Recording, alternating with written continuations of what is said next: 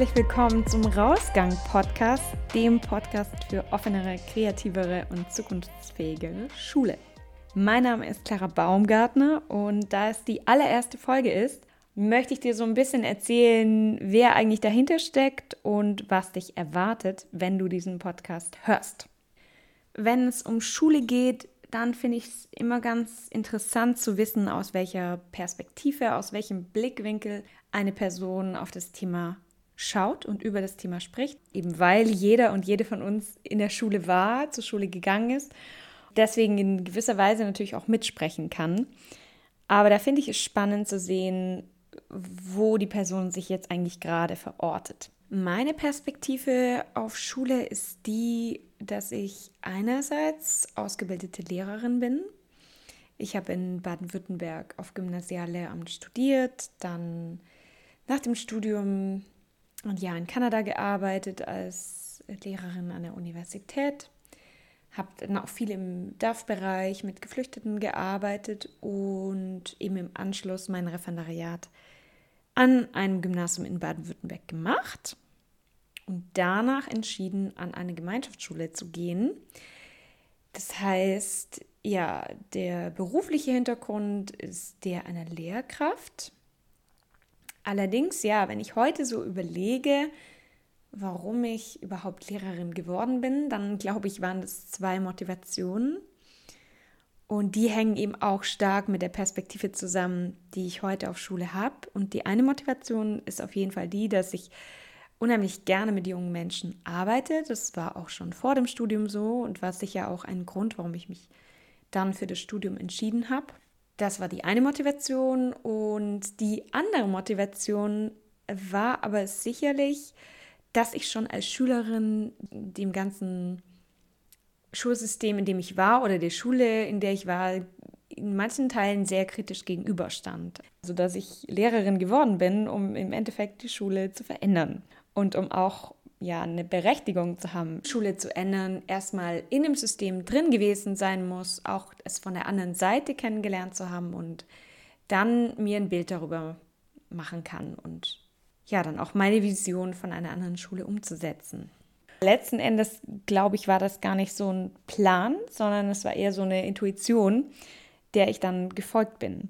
Ich habe nämlich schon als Schülerin, also ich hatte einen Mathelehrer, den ich Jahre später nach dem Abitur wieder getroffen habe und der mir gesagt hat, also Clara, ich wünsche dir wirklich niemanden, der so ist, wie du warst in der Schule. Also ich kann sehr gut verstehen, was er meint. Ich war sehr kritisch, wenn ich den Sinn eines Faches oder eines Inhalts nicht gesehen habe, nicht verstanden habe. Und äh, habe dann zum Beispiel darum gebeten, den Schulhof säubern zu dürfen oder lieber in ein Altenheim zu gehen und da zu helfen, um einfach die Zeit sinnvoll zu nutzen, anstatt in irgendeinem Matheunterricht zu sitzen und, und nicht zu sehen, wofür ich das eigentlich machen muss. Ja, jetzt kann man sagen, Allgemeinbildung, das habe ich damals alles nicht so gesehen, vor allem weil ich das Wissen, was ich habe lernen müssen, oder hätte sollen, besser gesagt, weil das ja absolut nicht nachhaltig war. Also ich, ich habe es ja deswegen nicht gewusst. Also die Allgemeinbildung ist in diesem Punkt dann bei mir auch gescheitert. So, und dann bin ich mit diesem Gefühl, dass ich glaube, Schule müsse anders sein und dass ich zum Glück auch von meinen Eltern eine sehr offene Bildung mitbekommen habe. Also wir haben ich habe mich ehrenamtlich engagiert, ich hatte Nebenjobs immer, ich habe an Austauschen teilgenommen, ich hatte Zugang zu Kultur und so weiter. Also ich habe zusätzlich zu dem, was die Schule mir geboten hat oder was die Schule mir nicht geboten hat, die Chance gehabt, nebenbei sehr viel ja, Welt zu erleben und offene Bildung eben zu bekommen. Ja, hatte einfach andere Lerngelegenheiten. Und mir ist sehr wohl bewusst, dass das eine Luxussituation ist und ja, die heute einfach, die wir von keinem Elternteil mehr erwarten dürfen und eben auch einfach nicht können. Und dass sich deswegen Schule verändern muss. Also dass Schule sich dahingehend verändern muss, dass sie offener wird. Und so kam ich dann eben auch zu diesem Blog. Also mein Blog heißt rausgang.de. Den habe ich irgendwann vor eineinhalb Jahren ins Leben gerufen, weil ich von meinen Schülerinnen und Schülern immer wieder gefragt wurde, ja, gehen wir heute raus, können wir heute rausgehen? Und ja, es, mir, mir wurde einfach bewusst, dass ich dieses, diese Fragen aus meiner eigenen Schulzeit sehr gut kenne und dass die Realität aber leider oft ist, dass man eben nicht rausgeht und dass die Schule immer noch relativ geschlossen ist. Und das war für mich gar nicht so leicht, das zu akzeptieren, dass ich im Endeffekt jetzt da als Lehrerin stehe und eben auch die fachlichen Inhalte habe, so viel Arbeit habe mit diesem, allein mit dem normalen Unterricht, dass, dass ich überhaupt nicht das leben kann, wofür ich eigentlich stehe. Und natürlich habe ich nebenbei Projekte umgesetzt, einen Austausch organisiert, ein großes Theaterprojekt ins Leben gerufen mit anderen Kollegen zusammen. Ich habe ein, ein Service Learning Projekt gemacht, habe die Ausbildung im Schulfach Glück, habe mich für Berufsorientierung eingesetzt, habe versucht, Leute von außen an die Schule zu holen und so weiter und so fort. Also ich habe versucht, mit den, mit den zeitlichen Ressourcen, die ich hatte, die Schule zu verändern, in der ich jeweils war und habe aber gespürt, das ist für mich nicht genug. Also es erfüllt mich mehr, wenn ich das Wissen äh, über, über offene Schulen an andere bringe und so ein bisschen Werbung dafür mache, dass die Schule offener werden muss. Und so kam ich dann eben zu dem Blog, habe mich auch für ein Stipendium beworben, wo es um, also sollte eine Forschungsreise werden, die eigentlich, wenn Corona jetzt nicht gewesen wäre, dann wäre ich ab September in Israel, Großbritannien und dann Skandinavien auch gewesen, hätte da erforscht, wie Schulen offener werden können, also wie es da gelingt, offenere Schulen, offene Bildung zu ermöglichen. Und da das aber jetzt eben nicht geht, starte ich sozusagen die Reise in Deutschland. Und deswegen ist der Podcast jetzt eben auch mit deutschsprachigen Gesprächspartnerinnen und Gesprächspartnern. Und da sind wir auch schon beim Thema, was dich nämlich erwartet. So, jetzt kennst du ein bisschen meinen Hintergrund und auch meinen, meinen Blick.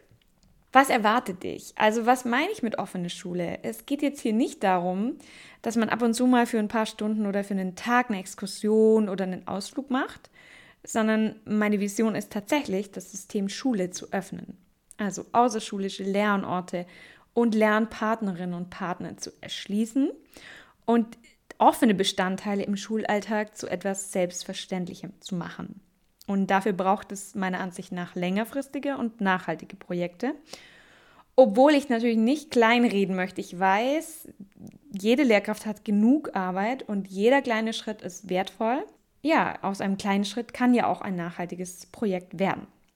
So, es geht um Formate, die das Lernen in die Welt verlagern und dadurch natürlich auch viele Lerntypen ansprechen, also zumindest wahrscheinlich mehr Lerntypen als äh, in manchen herkömmlichen Unterrichtsformen.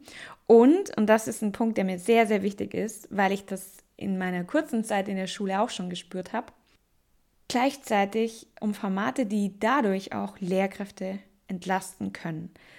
Vor allem in Zeiten des Lehrkräftemangels ist es in meinen Augen eine riesige Chance, Lernorte nach draußen zu verlagern und sich Expertinnen und Experten von außen reinzuholen und einfach Formate auszuprobieren, die angewandtes Wissen fördern. Ja, und eben nicht nur in Schule stattfinden. Wir wissen aus vielen Studien, dass gerade dieses angewandte Wissen in vielerlei Hinsicht positive Effekte auf die Entwicklung und das Wohlbefinden von jungen Menschen hat. Einerseits steckt in der Öffnung von Schulen deren Zukunftspotenzial und andererseits finde ich, dass es auch die Verpflichtung von Schule ist, sich zu öffnen. Denn äh, genauso wie bei jeder anderen Institution ändert sich das Aufgabenprofil mit den gesellschaftlichen Gegebenheiten und den Herausforderungen. Und da muss sich die Schule nun mal diesen aktuellen Herausforderungen anpassen. Und sie muss ihrem Bildungsauftrag nachkommen. Und das heißt für mich, sich weiterentwickeln. Denn sehr, sehr viele Punkte, wie Verantwortung übernehmen, Eigenverantwortung, Nachhaltigkeit, ja, Internationalisierung und so weiter, die sind alle verankert, also in den Lehr- und den Bildungsplänen, aber man muss sie eben auch umsetzen. Und um dich jetzt vielleicht zu beruhigen, ich meine nicht, dass man immer rausgehen muss und dass auch immer irgendwelche Personen in die Schule eindringen oder hineinkommen, sondern Schule darf und soll nach wie vor ein geschützter Raum bleiben. Und ich finde nicht, dass sich das widerspricht, wenn sie gleichzeitig sich auch öffnet. Ja, und um eben für diese Vision Werbung zu machen oder dich vielleicht auch einfach zu inspirieren, lade ich hier in diesem Podcast verschiedene Gesprächspartnerinnen und Gesprächspartner ein, die in irgendeiner Form Schule gestalten. Und du bekommst dadurch jede Menge Ideen, wie Schule offener werden kann und etwas, was mir sehr wichtig ist, vor allem auch Praxistipps. Also egal, worüber wir sprechen, egal, worüber ich mit den Gästen spreche, ich werde immer fragen, okay, aber wie kann ich das jetzt konkret umsetzen? Wie bekomme ich als Lehrkraft die finanziellen Mittel? Was kann mir vielleicht helfen, die Schulleitung zu überzeugen? Und so weiter und so fort. Also all das muss praktikabel sein. Und deswegen ist es, glaube ich, ganz gut, dass ich eben diesen Hintergrund habe, dass ich selber mir vorstellen kann. Also manches weiß ich und manches kann ich mir einfach vorstellen, wie es in Schule läuft und was vielleicht auch Herausforderungen sind. Und deswegen hoffe ich, dass ich dir vor allem Mut machen kann. Mut machen, die Schule zu gestalten und einfach Dinge auszuprobieren. Ich finde es ehrlich gesagt besser, Dinge auszuprobieren, die dann nicht funktionieren, als es einfach so weiterlaufen zu lassen wie bisher, weil dafür ist es jetzt einfach zu spät. Ja, das war das kleine Intro. Ich hoffe, dass dir die nächsten Folgen gefallen, dass du auch immer was für dich mitnehmen kannst. Ja, und wenn du jetzt vielleicht sogar selbst eine Idee hast oder ein Projekt kennst, was super gut ist und was du vielleicht schon ausprobiert hast oder was du gern ausprobieren möchtest, dann schreib mir einfach sehr, sehr gerne über rausgang.de. Ja, dann schaue ich mal, was ich da machen kann. Jetzt wünsche ich dir einen schönen Tag. Bis zum nächsten Mal. Tschüss.